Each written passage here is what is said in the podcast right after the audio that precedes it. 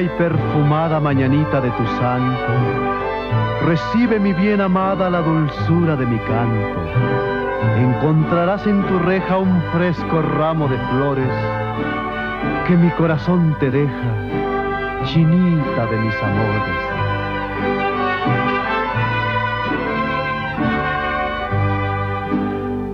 Estas son las mañanitas que el rey David a las muchachas bonitas.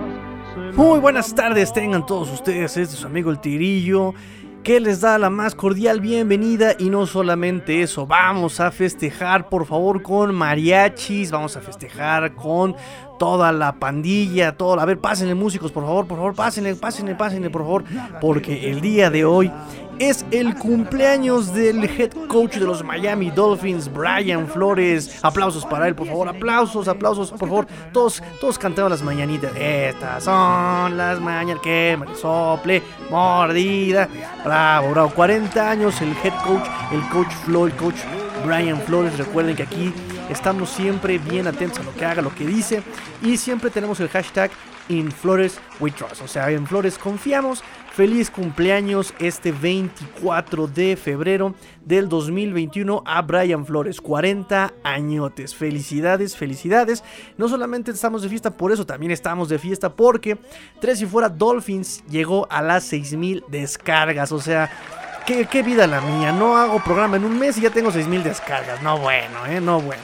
Pero no, no, no, no es por mi carisma y no es por mi información y no es porque yo sea el mejor locutor, el mejor comunicador, el mejor reportero periodista que esté eh, reportando los Miami Dolphins. Por supuesto que no, no es porque sea el más modesto.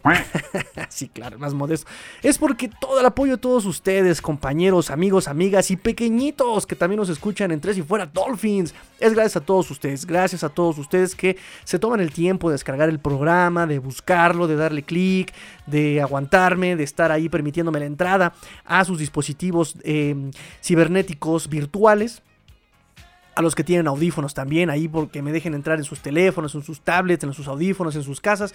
Como decía Chabelo, gracias, gracias a todos los que me, me permiten entrar a sus hogares. Por eso llegamos ahora a 6000 descargas y ya estamos otra vez agarrando ritmo porque la NF no termina y los Dolphins tampoco.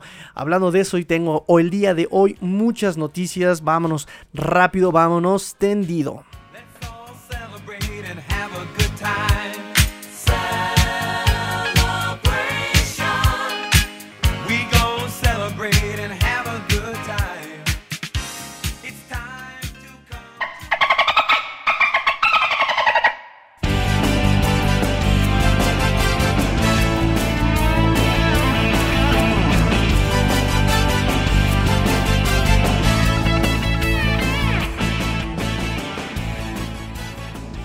Bueno, vamos a empezar con la noticia, esta pequeña breve noticia de que Calvanoy tuiteó el día de hoy, 24 de febrero, Don't Rush the Process. Y eso también, parece que Calvanoy escucha el programa Tres si fuera Dolphins, porque recuerden que el lema de este programa con respecto al proceso de Brian Flores, feliz cumpleaños, es prudencia y paciencia. Lo dijimos con Tua, lo dijimos con la reestructuración, prudencia y paciencia.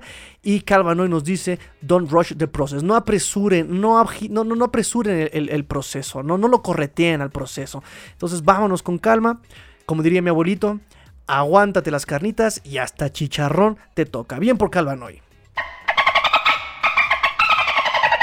Y también me toca, aprovechando este pequeño espacio, este breve espacio de notas rápidas, eh, decirles una, pequeña eh, fe de ratas, como decimos en, en la- en la industria editorial.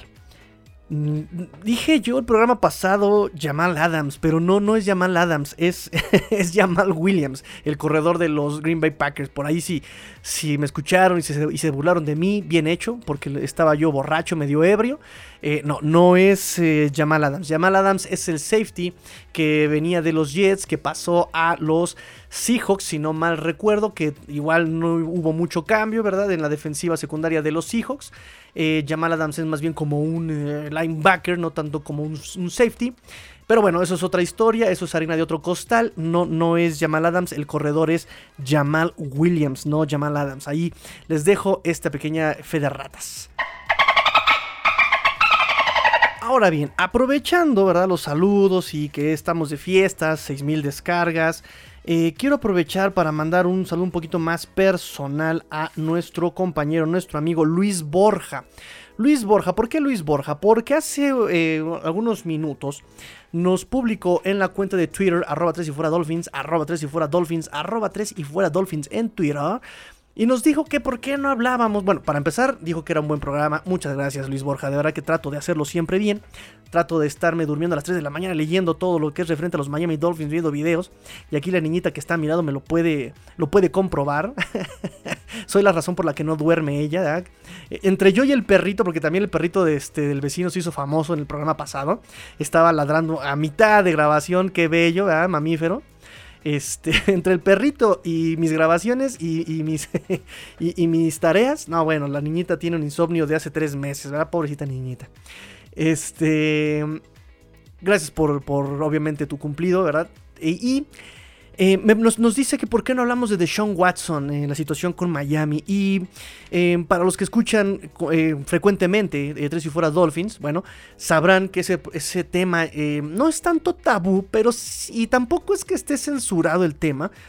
Pero sí está como el caso cerrado, ¿no? No, no vamos a hablar más de algo que no vale la pena, para mí obviamente, mi, desde mi perspectiva. Eh, mi, desde mi perspectiva, no tiene caso hablar de, de Sean Watson porque mmm, no es un jugador que vaya a venir a cambiar el panorama de los Dolphins, eh, así como lo pinta, ¿no? Que va a ser espectacular y que es la pieza que le falta a Miami y mucho menos por lo que pide. Sinceramente, ni siquiera por lo que pide, no, no, no, no es la solución. O sea, es tirar la casa por la ventana, quedarte como dijimos en el video de, de YouTube con Rudy Jacinto, ¿verdad? es tirar la cama, tirar la mesa, el comedor, el refri, la estufa, eh, cerrar las llaves de gas, de agua y de luz y quedarte ahí con, una, con un catre y quedarte con una silla. ¿De qué te sirve tener ahí un mega carro si no tienes casa? ¿no? O sea, no, no, no, no, no, no, no le veo la lógica, no le veo el, el, objetivo a esta situación. Y mucho menos por Deshaun Watson, que no voy a negar su talento. Es bueno, es bueno Deshaun Watson. Se entrega, corre, es preciso. Es, me, me, gusta el juego de Deshaun Watson, no lo voy a negar. Pero no va a ser la solución y mucho menos con ese precio. Además, eh, Brian Flores, este, Chris Greer, eh, siempre, siempre se han manejado en el desarrollo de jugadores. Siempre han tenido esa... Eh, esa premisa. Siempre han dicho, vamos a desarrollar jugadores, vamos a hacer... Y sí, Rudy Jacinto dice, no le tiembla la mano a esa directiva y a esos coaches en traer este, grandes fichajes. Correcto. Eh, pero son fichajes que de alguna manera han sido, ¿cómo decirlo? Eh, prudentes de alguna manera. Porque incluso hasta Byron Jones era lógico pagarle tanto cuando el trabajo que tenía, y ojo, estoy hablando de 2019 en Dallas, era bastante bueno. No tenía intercepciones, perfecto, pero sus estadísticas eran bastante buenas. No permitía pases completos, no permitía yardas después de la recepción. O sea, era un, un, cornerback que, era, que, que, que, valía la pena. Que acá en Miami le falta todavía mucho, mucha técnica, mucha táctica. Eh, bueno, eso ya es, ya es otra historia, ¿no? Tipo caso Jordan Howard. Tú lo contratas porque tiene muy buenas estadísticas, tiene muy buenos números, llega a Miami y no funciona. Bueno, pasa, llega a pasar. Pero con Deshaun Watson es elevadísimo y no solamente es el precio en cuanto a dinero, es el precio a futuro. Es eh, hipotecar la casa, ¿no? O sea, es completamente deshacerte de picks muy valiosos. Entonces, yo no le veo más el caso. Además, eh, Houston no lo va a dejar ir tan fácil.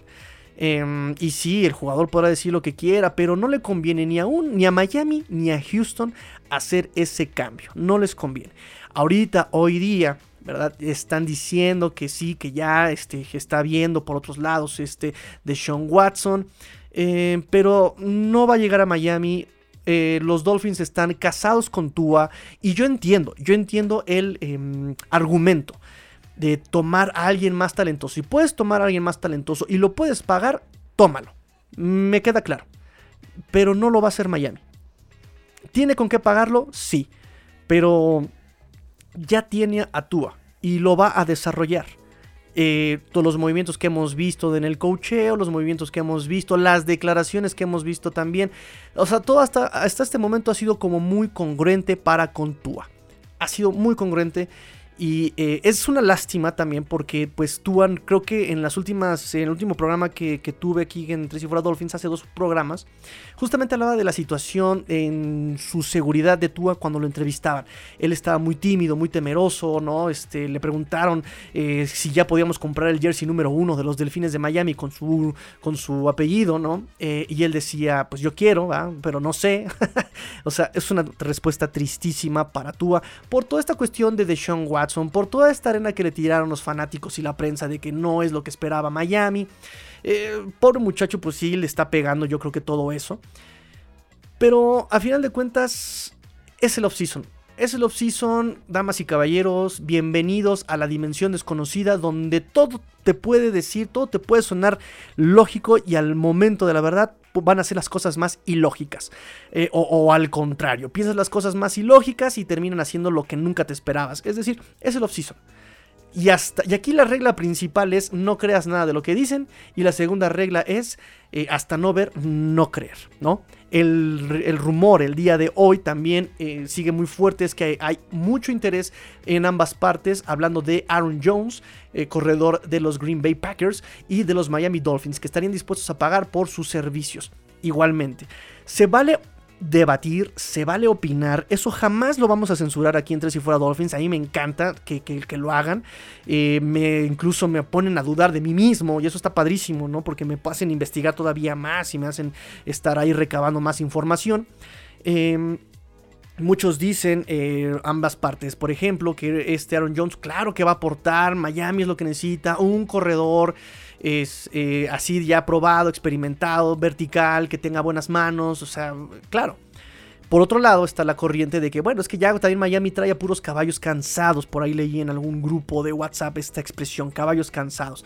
Eh, no lo sé, son posturas completamente respetables de ambos lados. Si a mí me preguntan en el caso de Deshaun Watson, para mí es caso cerrado. Yo no hipotecaría eh, todo el, proyecto que ya lleva dos años, que está entrando al tercero, eh, en cuanto al desarrollo de jugadores, en cuanto a traer nuevo talento en el draft, que es talento barato, que es talento que tú puedes desarrollar, que tú puedes amoldar a tus necesidades. Eh, tener que tirar todo eso por un jugador eh, que además nos está demostrando que deportivamente eh, es que no sé, no, no, no, me cae bien esa situación de jugadores que se pongan eh, tan divas porque no les tomen en cuenta al momento de tomar decisiones administrativas en el equipo. ¿Cuál es tu chamba de Sean Watson? Jugar.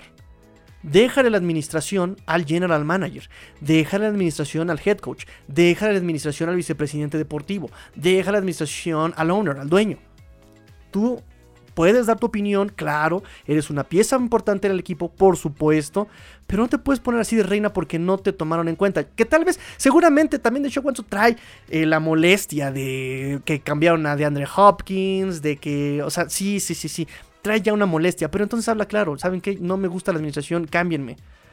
No, o sea, eso, a que tú quieras meter tu cuchara en donde no, o sea, nominalmente no perteneces, es una cosa bien distinta, ¿no? Entonces, cámbiate de, ahora sí que eh, pide chamba como general manager adjunto y bueno, tal vez ahí sí habría una molestia. Aquí no.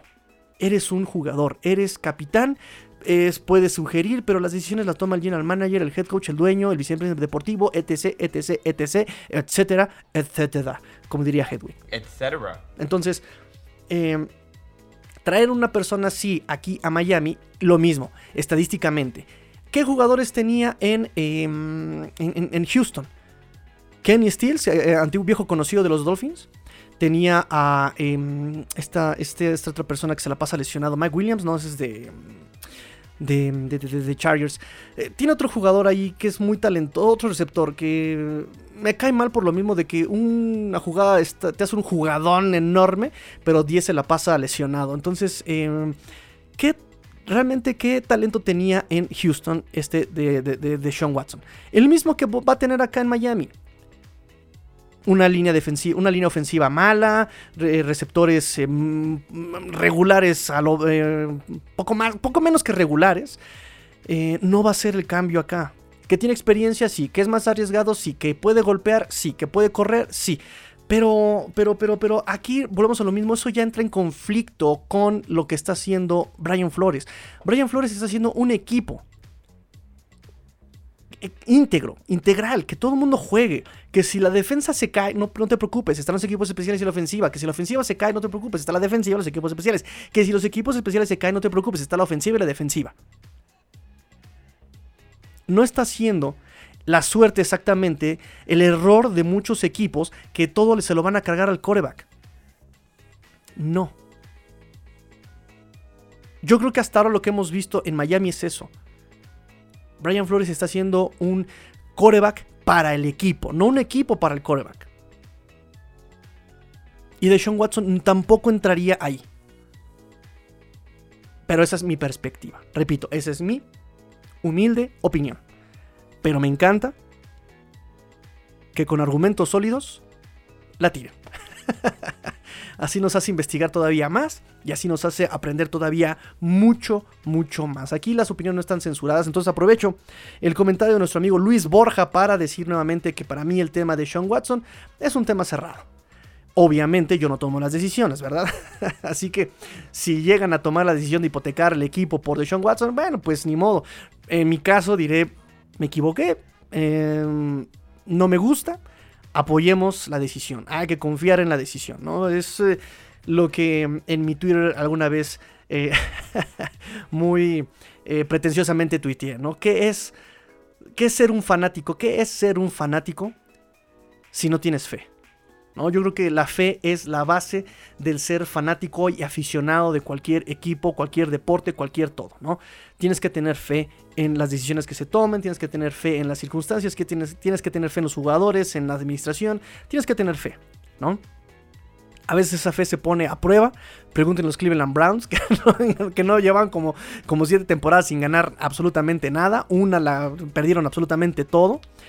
Y ahí siguen, y ahí siguen, y ahí siguen, ¿no? Los Detroit Lions, que también pobres Detroit Lions no han hecho nada en todo lo que es la existencia de la franquicia, y ahí siguen, y ahí siguen, y ahí siguen. Entonces, los Miami Dolphins, eh, aún muchos fanáticos y aficionados viven, y digo viven porque a mí no me tocaron todavía esas, esos años ganadores, eh, viven de esos, de esos años ganadores con la esperanza y la fe de volverlos a recuperar, y yo en mi caso, como fanático nuevo, pues vivo con la fe y la esperanza de que me toquen esas, esas, eh, esos años ganadores, ¿no? Entonces... Pues es eso, tener fe en las decisiones, tener fe. Eh, claro que podemos debatir, claro que podemos criticar y pues para eso estamos. Así que eh, Luis Borja, gracias por este ejercicio, este ejercicio debatístico, este ejercicio de debate. Eh, te mando yo un gran, gran abrazo y seguimos con otras noticias. Y vámonos recio, porque sí tengo varias atrasadas. Digo, ya después de dos meses de no hacer ningún programa, pues era obvio, ¿verdad?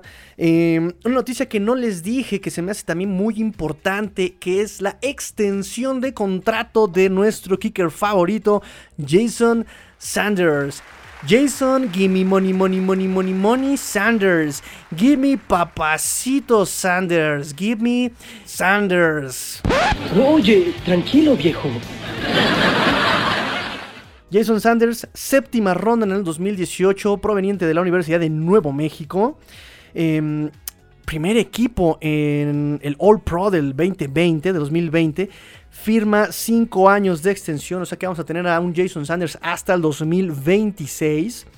Eh, un contrato por 22 millones, 10 millones garantizados, que hasta ahora es el segundo mejor, eh, la segunda mejor cantidad, la cantidad más alta, segunda en dinero garantizado. La primera fue Justin Tucker de Baltimore con 12.5 millones. Entonces Jason Sanders con esto de dinero, con esta lana garantizada ya en su bolsillo de 10 millones se convierte en el segundo mejor eh, dinero garantizado. En promedio va a estar ganando 4.4 millones por temporada, que también no se me hace tan agresivo al cap space, al espacio salarial, al tope salarial. Eh, en 2020 Jason Sanders fue el mejor pateador, tuvo una marca de 36 eh, patadas logradas de 39 intentos. 8 de 9, 8 buenos de 9 intentos de más de, 5, de 50 yardas o más. Maravilloso. Jason Sanders, Mr. Perfecto, Mr. Tigrillo, se, se- se arranca la ropa cuando te ve. Ya, ya, ya, ya. Tanta emoción por Jason Sanders, relájate. Bueno, pero es que también eh, empató el récord de Olin Mare del, de 1999 con 144 puntos. No es poca cosa, hay que emocionarse. Permítanme emocionarme, carambolas. Ay, bueno. Em, rompe el récord de franquicia en efectividad con 92.3. Este récord lo tenía antes em, Joy Philly y Cody Parkey. Este Cody Parkey que siempre me da risa cada que, que me acuerdo de él. Ellos tenían eh, 21 de 23 intentos. eh, Joy Philly en el 2017 y este Cory Parkey en el 2017. Su contrato de Jason Sanders hubiera terminado eh, después de la temporada que viene, después de la temporada 2021. Entonces ahí también habría que eh, pues eh, reestructurar su contrato. Em, igual ya también acaba el contrato de novatos de eh, toda esa camada del 2018, entre los cuales se encuentran eh, nuestro amigo también Mike G, o sea, Mike Gesicki, nuestro amigo Durham Smythe y este, nuestro amigo, amigo, amigo Jerome Baker, número 55 en el campo, número 1 en sus corazones. Se vienen resurrecciones el próximo año. Tercer año de Brian Flores se viene bastante pesado por este tipo de decisiones, ¿no? Porque también hay que ya renovar novatos, renovar contratos y de por sí ahorita se viene bastante complicado. Pues nada, Jason Sanders, mientras tanto, renovado 5 años. Tenemos Jason Sanders hasta el 2026 por 22 millones de dólares. 10 millones garantizados. Llevamos ya 20 minutos y vamos perfectos en ritmo. Nos vamos a tardar 3 horas. Eso es. No, no, es cierto. Solamente va a ser una hora. La, la hora de, de cajón. La siguiente noticia. Que a muchos pues todavía como que nos duele aceptar, ¿no? Es como de rayos. ¿Por qué? ¿Por qué tenemos que vivir en un mundo en el que Tom Brady ya ganó 7 anillos? Desgraciado. Tiene más anillos que cualquier franquicia en la NFL. Desgraciado. Pero bueno, por un lado bueno podemos decir que nosotros vivimos cuando se hizo historia. bueno, Tampa Bay campeón. Pero no solamente eso. Tampa Bay va a ser rival de los Miami Dolphins en el 2021. Eh, vamos a tener que enfrentarnos al cinco veces MVP del Super Tazón de eh, a este, este Tom Brady en el Raymond James Stadium allá en Tampa, que para nosotros, bueno, para, para los delfines es como un saltito, ¿no? Ahí en la Florida. Em, y aunque los oponentes ya fueron revelados, el calendario aún, así que el día y hora, aún no se ha revelado. Este se va a revelar em, normalmente pasado abril. Em, sí, como, como por abril se va a estar revelando el calendario ya oficial. Y además de que hay que considerar que se está viendo la posibilidad de que se juegue un partido número 17. Ahorita recuerde que son 17 semanas, pero los equipos juegan solamente 16 partidos. Ahorita se está viendo la posibilidad de que se juegue el número 17. Eh, si si en, en caso de que se juegue ese partido, los Dolphins se dice, todavía no está tan confirmado, todavía es un dime y direte, un, un volado, como diría Chabelo, es un supositorio, una suposición. Le tocaría a Miami jugar con los gigantes de Nueva York como visitante. O sea, allá- irían allá al MetLife Stadium. Em, y con respecto a los. em, con respecto a los 17 partidos. Se tendría que recortar la pretemporada. Antes se jugaban 4 partidos de pretemporada. Y el, ahora sí que la condición para que se dé el partido 17 es que se recorte la pretemporada de 4 juegos a solamente 2 partidos de pretemporada.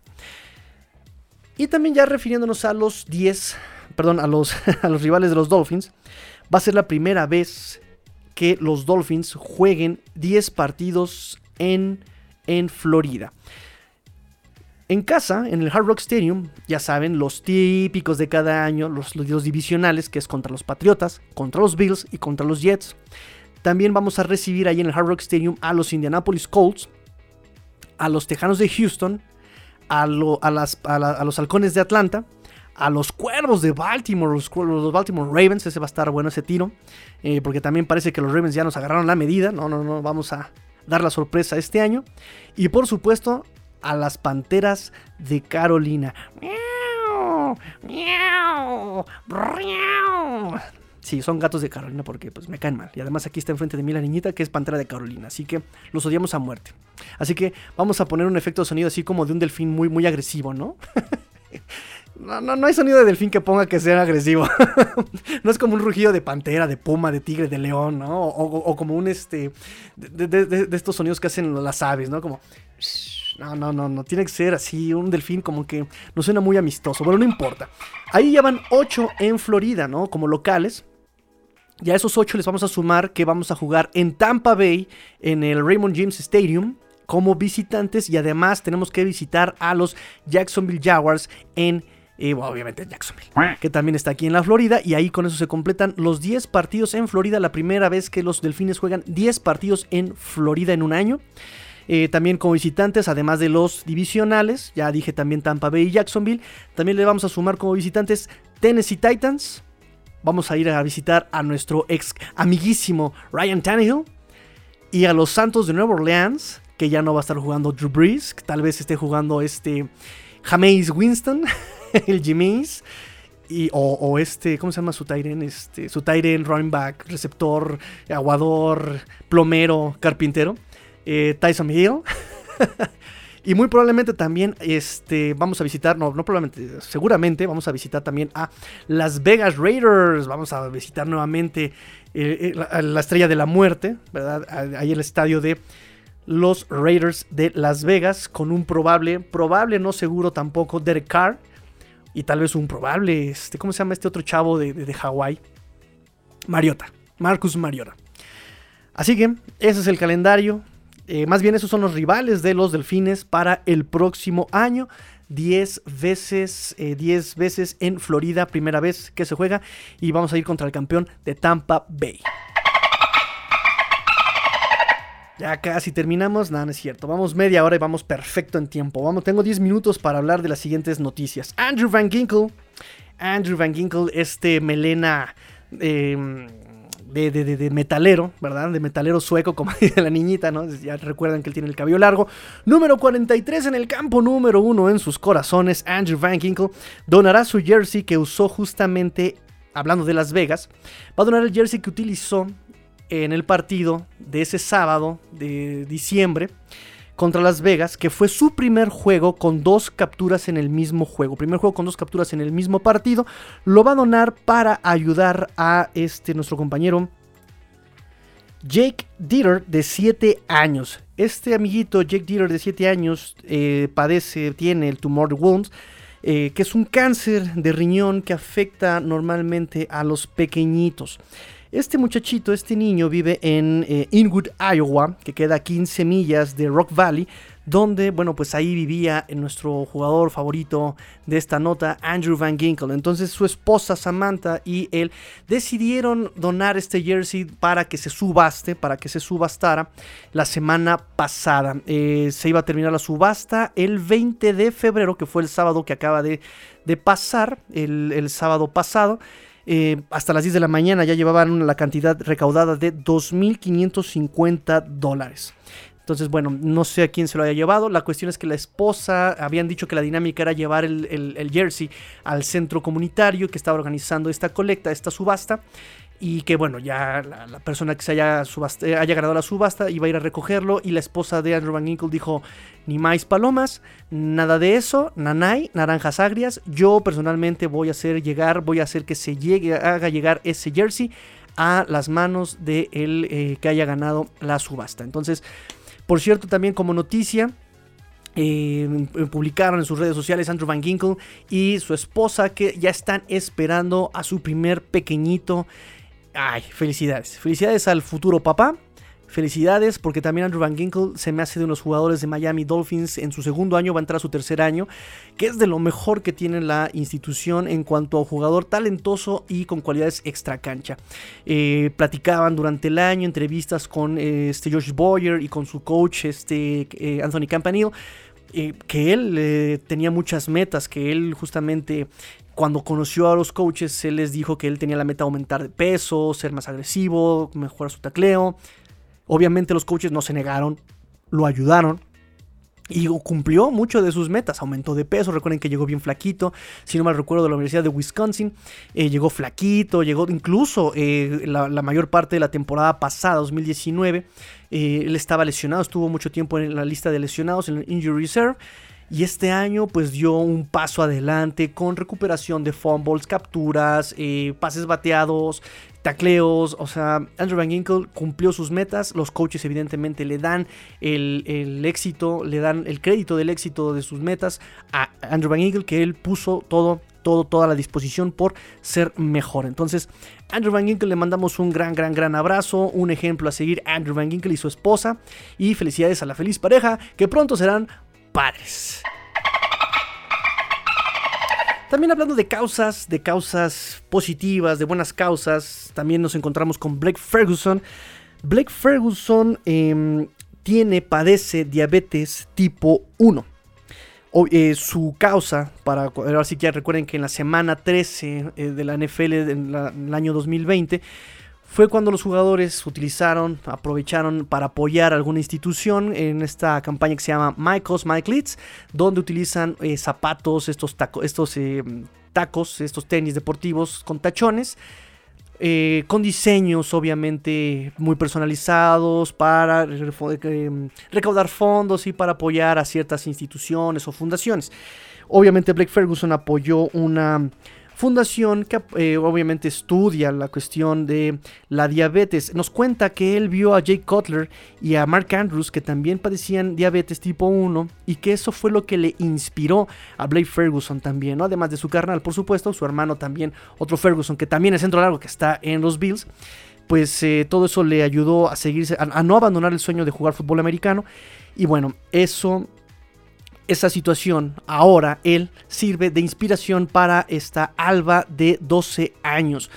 Ella también padece eh, diabetes tipo 1, se inspiró en Blake Ferguson y bueno, pues también ya tiene un motivo para darse cuenta de que la enfermedad no es un límite, que ella va a seguir luchando por sus sueños. Y pues Blake Ferguson le mandó en la semana un paquete con un jersey autografiado por supuesto, este naranja alternativo muy bonito de los Miami Dolphins, más obviamente unos zapatos diseñados por Pisos, Pisos, eh, Pisos by Tats, que es un diseñador también de, zapatos. Eh, se lo hizo llegar junto con un mensaje donde justamente pues le explica a esta Alba que nos debe rendirse, que la enfermedad no es un, un, impedimento para lograr sus sueños. Y pues nada, muy bonito. Blake Ferguson fue, un, fue voluntario esta semana eh, justamente para la Juvenile de, de, de, ¿Cómo se pronuncia diabetes en inglés? Juvenile Diabetes. ¿Cómo se pronuncia diabetes en inglés? Diabetes. Juvenile Diabetes Research Foundation. Era una gala virtual, ¿no? Justamente para eh, recaudar fondos. Esta, esta fundación que sirve para eh, research, que es investigación, y apoyo a los niños que padecen eh, diabetes tipo 1. Bien por Blake Ferguson y también el otro Tyren. No, no, este es, eh, Blake Ferguson es centro largo. Hablando del Tyren, Mike Gesicki. Mike Gesicki participó en el Thumb Weekend eh, que organiza el Penn State, que es la universidad de donde él proviene. Eh, esto se hace cada año para apoyar a la Four Diamonds Found. Que también esto sirve para apoyar a la investigación y, eh, del cáncer pediátrico, del cáncer infantil. Y esta fundación pues sirve para eso, para la investigación y para apoyar a, la, a las familias y a los niños que padecen cáncer. Entonces, eh, esta, este año, eh, con el eslogan de Race and Unity, eh, se hizo en formato virtual, obviamente por las cuestiones del COVID, para asegurar un poco más, la, ahora sí que la salud de los participantes, de los que vayan a los voluntariado, de los que iban a hacer los números, de toda esta situación, se hizo de manera virtual. Mike Gesicki estuvo ahí. Eh, apoyando con respuestas y preguntas. Eh, recuerden que él salió de Penn State y se, se lograron juntar 10 millones. La cantidad eh, oficial son 10 millones 638 mil 78.62 centavos de dólares para la Four, Diamonds Found en el Thumb Weekend de Penn State. Bien por Mike Gesicki. Recuerden que ya va a salir su tercer episodio junto con Durham Smythe del show de Mike and Smythe en YouTube, en las redes sociales de los Miami Dolphins. Entonces, bien por Mike Gesicki. bien por Blake Ferguson, bien por Andrew Van Ginkle. Y terminamos en estas causas de buena fe con Sam Iguaboin. Sam Iguaboin, quien en la semana 13, también My, Clits, apoyó a The Epilepsy Foundation, esta fundación para la epilepsia, por su hermano Owen, Owen Iguabo- I- Iguaboin. Em, el 16 de febrero, hace unos días, lo entrevistaron a Sam Iguaboin eh, en este programa de The Road Peterson Show, donde le preguntaron sobre su primer juego en la NFL, que fue un partido de pretemporada contra, si no mal recuerdo, los halcones de Atlanta. Pues evidentemente se desbordó Sam, Sammy Iguaboin, sobre lo que había vivido, sobre la experiencia, que fue algo muy padre, que es algo por lo que había luchado, que es algo por lo que había, se había preparado. Y pues nada, em, cumpleaños el 22 de febrero, igual que yo. El 24 de febrero cumpleaños el coach Flo. O sea, los chidos cumplimos años en febrero. Ah, y además es día de la bandera, de la bandera mexicana. Cúbole. Febrero es el mes más chido. Sí, efectivamente. Ah, también de Andrew Washington, cumpleaños el 22 de febrero. Por favor, aquí, maestro, las mañanitas. bueno, bueno, bueno, bueno. Eh, sí, bueno, nos recuerda este de The Rod Peter Show que él viene de la, de la, de la liga canadiense, de la CFL, Sam Wavoin, allá estuvo un par de años, lo, lo traen acá a la NFL y bueno, pues el sueño cumplido de Sam Wavoin, tanto que ese día del partido eh, no pudo contener las lágrimas y lo recuerdan justamente en esta entrevista. Bien por Sam Wavoin, mmm, Niños pequeños, pequeñas que nos escuchan en Tres y Fuera Dolphins, los sueños se pueden cumplir, depende de ustedes. Luchen siempre por esos sueños. Siempre, siempre, nunca se rindan. ¿Sale? Bueno. Eh, última nota. Última nota.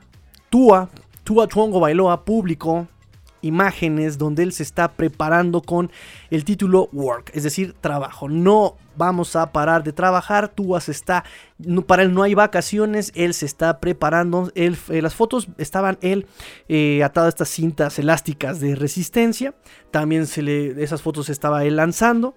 Y pues ojalá le vaya bien el próximo año, demuestre lo que es capaz este quarterback zurdo. Recuerden que es el primer quarterback zurdo desde el 2015, desde que Kellen Moore lanzó el balón con la mano izquierda en la NFL. Y bueno, listo, esas son todas las noticias que tengo, eh, que tengo atrasadas de esta semana.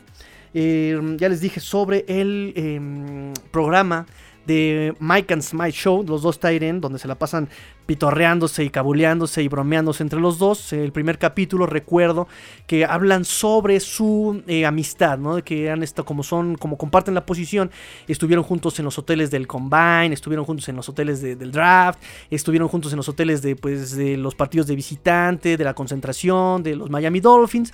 Y pues dicen que ahí se generó una gran, gran amistad entre los dos. Y bueno, cómo estará el grado de, de cómo se llevan, que incluso cuando hablan los dos sobre el draft y hablan los sobre el, NFL Scout Combine, eh, dice, bueno, sí, fuimos este, drafteados el mismo año. eh, y, Mike Gesicki le, responde, pero no el mismo día, ¿eh? Y entonces eh, es como de, uh, ya nos llevamos así, ¿eh? Uh, cámara. Recuerden que Mike Gesicki fue, me parece, segunda ronda.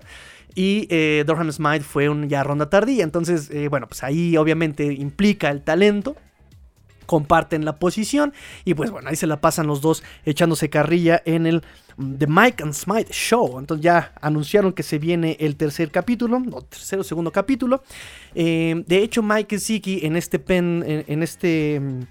En el evento que les dije de Don Weekend, por ahí le preguntaron eh, para recaudar fondos sobre Tua y eh, él le echa porras a Tua en su tweet, ¿no? Le dice que él es un chavo que le echa muchas ganas y que le va a ir muy bien el próximo año y que él lo va a apoyar y que es o sea, es ma Brody, es mi Brody, es mi hermano, es mi, es mi hombre y pues ojalá le vaya bien a los dos. Eh, Mike Gesicki, Dorhan Smile, recuerden, se viene su eh, siguiente capítulo en estos días. No, no dieron fecha, pero dijeron que ya estaban grabando, luego que estaban ya a punto de grabarlo. Así que estén atentos. Y ahora sí, damas y caballeros, llegó la hora chimenguenchona, la hora tracatraca, la hora triqui trucutru, la hora del, ah, de los datos pesados, de los datos que a todos nos interesa saber también. El martes, el martes, ayer eh, 23 de febrero, comenzó el periodo para etiquetar a los jugadores, ya sea etiqueta de transición o etiqueta de jugador franquicia. Recuerden que esta etiqueta sirve a los jugadores, empezó como una defensa para proteger los intereses de los jugadores que aún buscaban un contrato con el equipo, pero bueno, ya los equipos lo usan eh, más como a su favor del equipo que eh, en favor del jugador. ¿En- de, qué eh, depende esta etiqueta? Si tu contrato ya expira y no llegas a negociación con el equipo, el equipo otorga esta etiqueta, eh, por ejemplo, la etiqueta de transición, ¿qué implica? Implica que te van a pagar este año el promedio de las mejores de los mejores 10 salarios de tu posición, El jugador franquicia es más o menos lo mismo, te van a pagar este año el promedio de los 5 mejores salarios de tu posición. Esto en teoría para eh, pues eh, proteger tus intereses, ¿no? Que juegues este año que no sea de a gratis y que tengas un salario, un buen salario, digamos, eh, asegurado y garantizado. Obviamente hay muchas cláusulas, obviamente hay muchos eh, muchas variantes en los contratos, pero bueno, básicamente esto es a grandes rasgos lo que es la etiqueta de transición y la etiqueta de jugador franquicia. Empieza el 23 de febrero, termina el 9 de marzo. No esperen que haya muchos movimientos en estos días de etiquetas. Porque recuerden que todavía tienen que negociarse los contratos, tienen que sacarle el mayor provecho a los jugadores, tienen que sacar el mayor provecho eh, los equipos y las franquicias para pues llegar a un mejor acuerdo. Entonces no van a, los equipos normalmente no apresuran estas negociaciones, ¿no? Ya se han he visto muchos casos en los que las cosas se apresuran y uno de los dos de las dos partes pierde. O pierde el jugador o pierde la- la franquicia y se trata de que los dos lleguen a un acuerdo que bueno sea bueno para ambas partes. Entonces, bueno, eh, más o menos eso es lo que eh, significan las, las- etiquetas de franquicia, las etiquetas de transición. Em, y solamente significa una cosa, significa que ya la agencia libre está a la vuelta de la esquina. La agencia libre, recuerden que las negociaciones pueden comenzar el 15 de marzo, pero oficialmente se pueden empezar a firmar el 17 de marzo oficialmente, ¿no? O sea, ya los equipos tienen permiso de hablar con los agentes libres el 15 de marzo, pero ya las firmas se tienen que dar hasta el 17. Entonces, ¿por qué estoy mencionando esto? Porque se me vino la pregunta. Los Dolphins van a firmar, ma- o más bien le van a otorgar la, la etiqueta a algún jugador.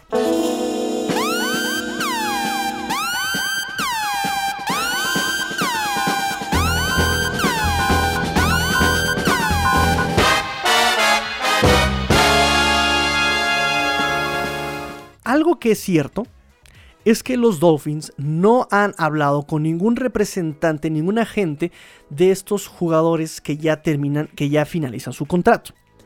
Esto, pues evidentemente ya es una señal de que no van a recibir eh, etiquetas ningún agente libre. Agentes libres fue mm, libre de restricciones, que es el, término correcto para estos eh, agentes libres.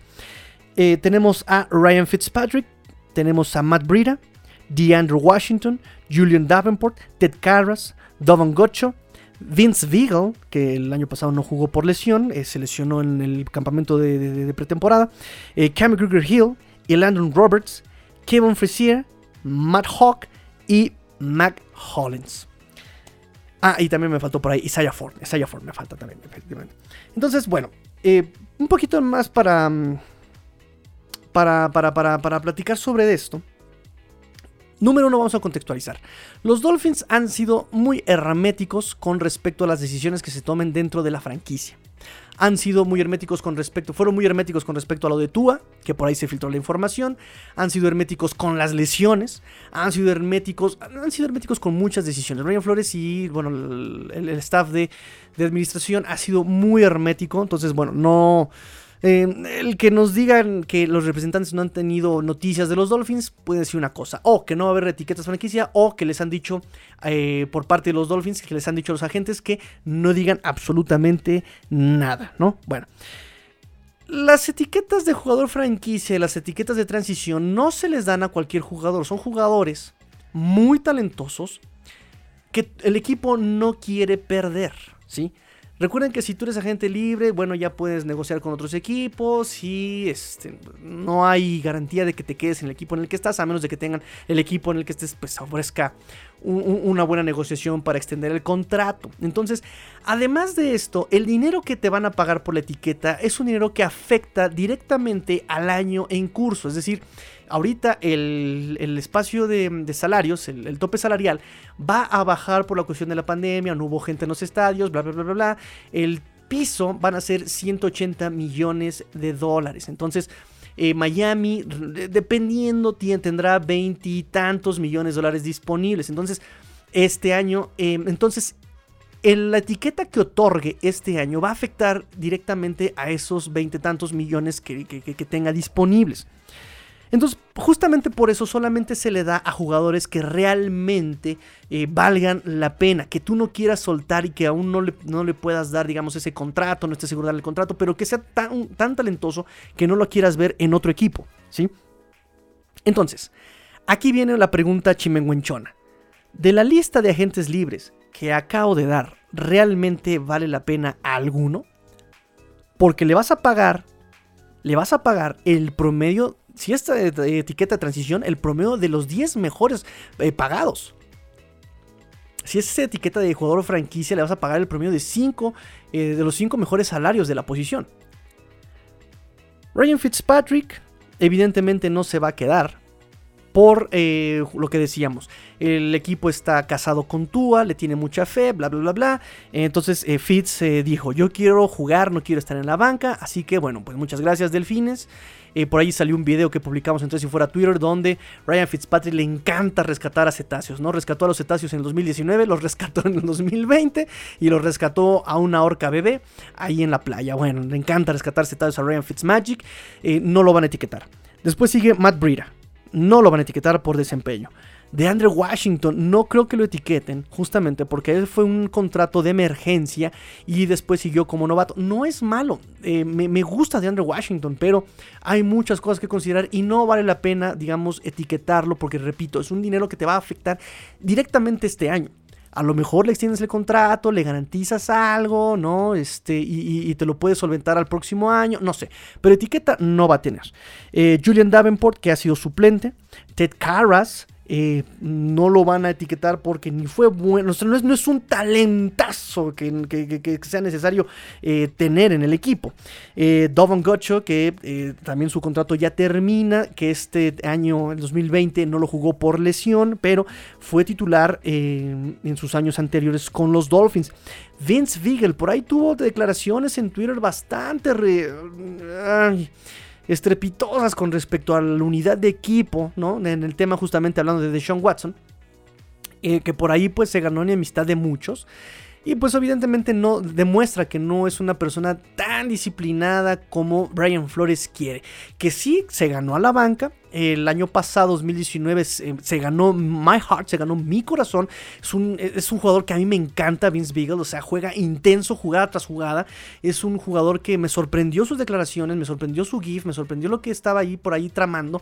Porque... eh, es un equipo, es un, es un muchacho que se ganó a todo el vestidor. Un muchacho intenso, un muchacho que incluso en ciertas publicaciones él se mostró agradecido con los Dolphins por haberle dado una oportunidad. Recuerden que él viene del practice squad de Green Bay, de me parece de los Santos, y claro, de ahí vino este Kiko Alonso, el trade de Kiko Alonso. Entonces, este. Vince Beagle me gustó mucho como persona, me gustó mucho como jugador, me gustó mucho su talento, su intensidad, eh, pero no sabemos si se vaya a quedar. Y evidentemente etiqueta no le van a dar. Eh, Cameron Hill, mm, no. Y Landon Roberts, mm, no.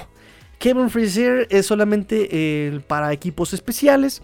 Eh, Matt Hawk, Matt Hawk, uy, difícil porque también como despejador es muy bueno, pero de repente como que se distrae, no sé si anda enamorado o si la novia lo está dejando o si no sé, porque de repente, muy de repente tiene- patadas que, que digo, ¿what? ¿Qué le pasó? Pero Matt Hawk es muy bueno. El promedio de sus patadas siempre llegaba más allá de la, de la yarda 20. O sea, Matt Hawk me gusta mucho. Me gusta mucho Matt Hawk. Entonces, bueno. Pero, em, ¿talento realmente valdrá gastarse ahí dinero anual? De, recuerden que tienen veintitantos millones los Dolphins y que afecta este año. Mac Hollins solamente es un gunner, él no es receptor ni siquiera. Isaiah Ford, Isaiah Ford, uy, Eh, lo venía haciendo muy bien con Ryan Fitzpatrick en la primera parte de la temporada. El año pasado empezaba a despertar, eh, pero ya en los últimos partidos no sé si le afectó mucho pues la cuestión eh, eh, emo- emocional, mental de haber sido cambiado a los Patriotas y regresar a los Delfines, no sé, pero al final de la temporada no lo hizo como esperábamos. Eh, ah, ok, aquí viene el ejemplo, el ejemplo práctico. De estos, eh, de estos 13 jugadores, de estos agentes libres, eh, sin restricciones, ¿quién podría hacernos más falta? Ted Karras, Davon Gocho, Matt Hawk, ¿sí? Eh, ok. Si quisieran meterle una, un- una etiqueta de transición a Ted Karras, la- ahorita el promedio, hasta ahorita, hasta ahorita, el promedio de los 5 mejores linieros, eh, de, de los 10 mejores linieros, perdón, porque es de transición, los 10 mejores linieros sería de 13 millones de dólares. ¿Vale la pena pagarle 13 millones de dólares el año a Ted Karras? Yo creo que no. De los linieros defensivos, como Toban Gocho, la etiqueta de transición está en 11 millones de dólares. Y la etiqueta de jugador franquicia, que son los cinco, el promedio de los 5 mejores jugadores de la posición de línea defensiva, está en 14 millones. Para Matt Hawk, para los eh, despejadores, la etiqueta de transición está en 4 millones de dólares el año. Ahí a lo mejor te lo, te avientas con Matt Hawk, no está tan agresivo. Pero Ted Carras, 13 millones? No. Yo creo que no. Entonces, eh, ahí está la pregunta. Probablemente nadie reciba alguna etiqueta. De hecho, la última etiqueta de jugador franquicia que los Miami Dolphins pusieron y otorgaron fue justamente a Jarvis Landry. Días después lo cambiaron a Cleveland por una cuarta ronda del 2018 y una séptima ronda del 2019 con la que consiguieron a Durham Smythe y a Miles Gaskin. Entonces, cuidado con las etiquetas. Espero sus comentarios entre si fuera Dolphins. Y nos vamos ahora sí a la historia macabra de esta de este su programa diario de los Miami Dolphins.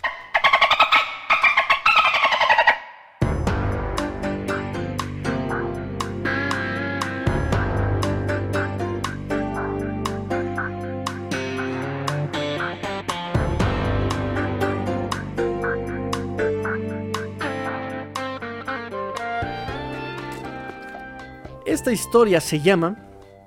Esta parte del programa se llama. Sé lo que hicieron el verano pasado. Específicamente, Xavier Howard. Porque ahorita la noticia es que Xavier Howard es eh, buscado eh, por la policía para eh, como entrevista, para, para entrevistarlo, para eh, preguntarle cosas sobre un incidente, sobre un tiroteo en junio del 2020 que sucedió en Atlanta. Entonces, eh, Xavier Howard eh, aparece su nombre como persona de interés en el reporte policíaco de la investigación de este tiroteo. Entonces, por eso se llama Sé lo que hicieron el verano pasado. Resulta que hubo un tiroteo en una casa de Atlanta. Esta investigación aún está sin resolver. Nadie resultó herido, vamos a aclarar que nadie resultó herido, pero una de las balas en esta casa atravesó varias paredes y llegó hasta el cuarto de los niños. ¿La casa de quién era? Ok, la casa era de Demarius Bilbo. Para los que están súper clavados con los Miami Dolphins, este nombre les va a sonar muy familiar. Para los que no, no se preocupen. Demarius Bilbo es, eh, era el ex agente de Xavier Howard. Él fue el que negoció el contrato de 5 años por 73.5 millones de dólares para Xavier Howard. Eh, entonces, recuerden que él, eh, digamos que se separó de este Xavier Howard por, eh, me parece que ah, mutuo acuerdo. Eh, Xavier Howard quería ahí ganar un poco más. Vino Byron Jones, dijo, oye, porque está ganando más él que yo. Eh, Howard rompe tratos con este representante.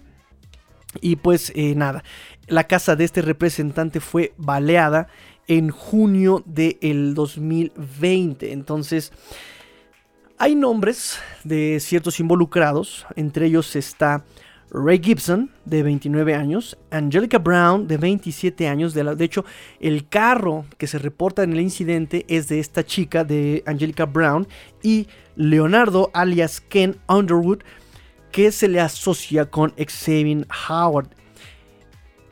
Es, un, es toda una novela, es toda una cuestión de CSI, porque, em, para empezar, Ray Gibson y Angelica Brown compartieron dirección, ¿no? Según el informe. Un informe que, por cierto, no, no, no le pone como Xavier Howard, sino le pone Xavier Howard, ¿no? Entonces ahí, desde ahí ya estamos mal en el, en el reporte.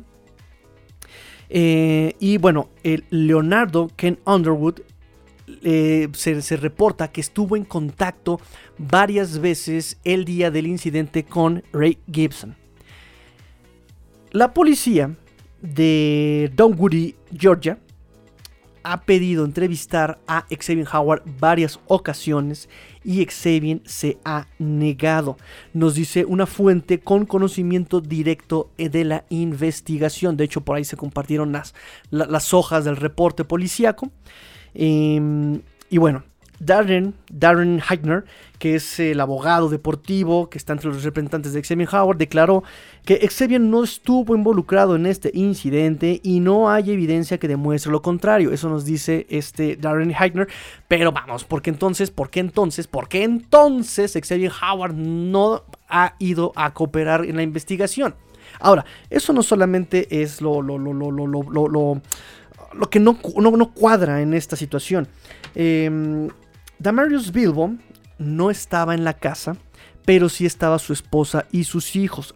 Nadie salió lastimado, recuerden, pero una bala llegó hasta el cuarto de los pequeñitos. Cuando eh, entrevistaron a Gibson las primeras veces, Gibson lo negó todo, eh, pero la policía ha querido contactarlo y no ha dado con él desde agosto. ¿Por qué se esconde? ¿Por qué se esconde? Ahora, aquí viene lo interesante. Dos llamadas de Gibson, eh, como dije, fueron para o estuvieron relacionadas con este Underwood, con em, Leonardo Ken Underwood, que es el amigo de Xavier Howard. ¿sí? Y no solamente eso.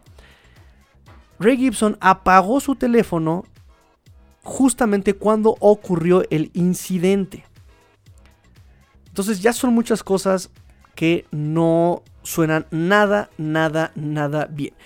Otro amigo de Xavier Howard también fue buscado. También em, la policía quiere hablar con este amigo de Xavier Howard, pero este muchacho incluso les desvía las llamadas a la policía.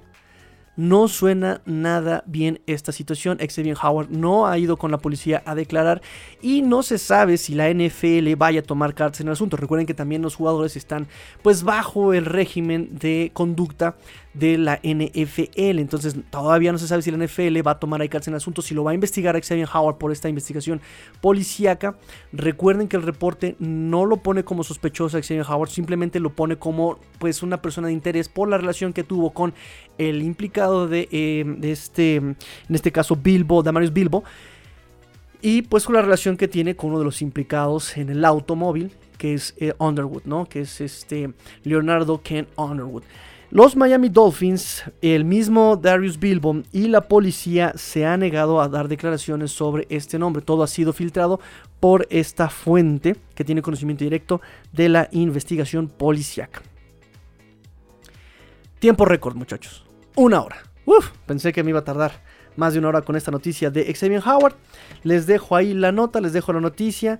Eh, si ustedes tienen más detalles, si viven ustedes allá en Georgia y pueden pasar a la comisaría a preguntar, pues se los vamos a agradecer que nos compartan la información también. si no, bueno, pasen sus, eh, sus opiniones a, ya saben, la cuenta arroba 3 y fuera Dolphins, arroba 3 y fuera Dolphins, arroba 3 y fuera Dolphins, arroba 3 y fuera Dolphins. Este fue su programa del el día de hoy. Este 3 y fuera Dolphins, su podcast diario o casi diario de los Miami Dolphins. Eh, mando saludos a todos, al doctor Rubén, al doctor Rubén, Rubén, Rubén, Rubén. Mando saludos a Said Citro, mando saludos a eh, Uli, Uli, Uli, Ulises. Mando saludos a nuestro amigo Capo Uriel, a nuestro amigo Capo Uriel, al doctor Aullido, a Michelle Martínez. Mando más saludos a Pac Tames, a Carlos Vélez, a, mm, a, Marianita Huerta de Tres y Fuera Cowboys, que también está bien atenta a la cuenta de Tres y Fuera Dolphins. Y Armando Robledo, mando saludos también a todos los que siguen Tres y Fuera Dolphins en Twitter, a Roberto Merino, a David Kuka. A Mex Dolphin, por supuesto, que también estás bien atento. Enrique Sarjo, Luis Borja, ya le mandé saludos, por supuesto. Em, Guillermo Elías, am, a Marco, por supuesto, a los dos Marcos de Y Fuera, eh, perdón, de, de Miami Dolphins Legacy, que también hay ese grupo de WhatsApp bien ameno. Lo- los invito a participar. A todo, a, a este Sergio, por supuesto, de Dolphins, eh, Miami Dolphins Latinoamérica. También a, to- a, ellos les vamos a mandar saludos, a, Sergio, por supuesto. Y híjole, me, me- yo quisiera aquí tener toda la lista y decirla toda. A la niñita, a la niñita también le vamos a mandar saludos. A todos, a todos les mando yo un fuerte abrazo. Nos escuchamos mañana si es que hay noticias relevantes de los Miami Dolphins. Eh, pórtense mal, cuídense bien, sean el cambio que quieren ver en el mundo. Esto fue Tres y Fuera Dolphins, porque la NF no termina y los Dolphins tampoco. Fins up. Tigrillo fuera.